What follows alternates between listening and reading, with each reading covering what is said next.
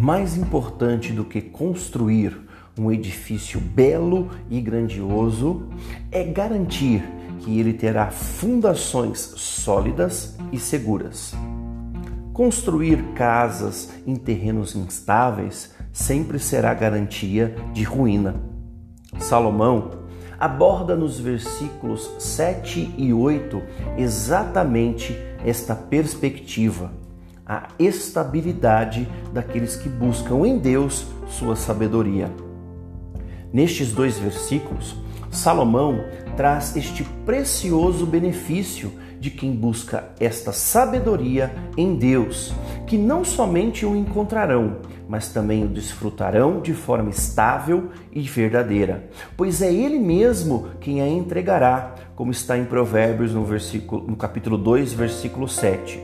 Ele reserva a verdadeira sabedoria. Um coração reto que se inclina a Deus nesta busca e encontra esta estabilidade, terá também uma verdadeira proteção, igualmente estável e fortificada.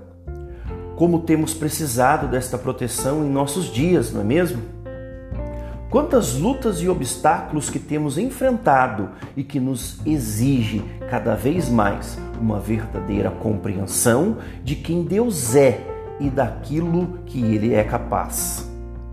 O problema é que, na maioria das vezes, pensamos em deixar o caminho da sincera comunhão com Deus de lado por temermos as consequências de todas estas adversidades. Quão tolos nós somos! Somente aqueles que permanecem neste caminho, o da sinceridade, é que alcançarão a estabilidade da verdadeira sabedoria e proteção.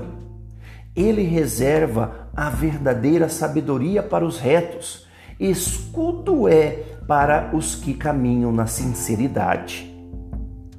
O que torna a nossa caminhada segura não é o caminho em si, mas quem está caminhando ao nosso lado contar com a incomparável presença de Cristo ao nosso lado enquanto caminhamos por este mundo, ainda que este esteja totalmente corrompido e envolto em angústia, tristeza e aflição, nos garante esta tão preciosa proteção e amparo. Se queremos realmente desfrutar de uma estabilidade e proteção nesta vida, precisamos nos firmar naquela que nunca mudou e nem nunca mudará. Jesus Cristo é o mesmo ontem, hoje e será para sempre.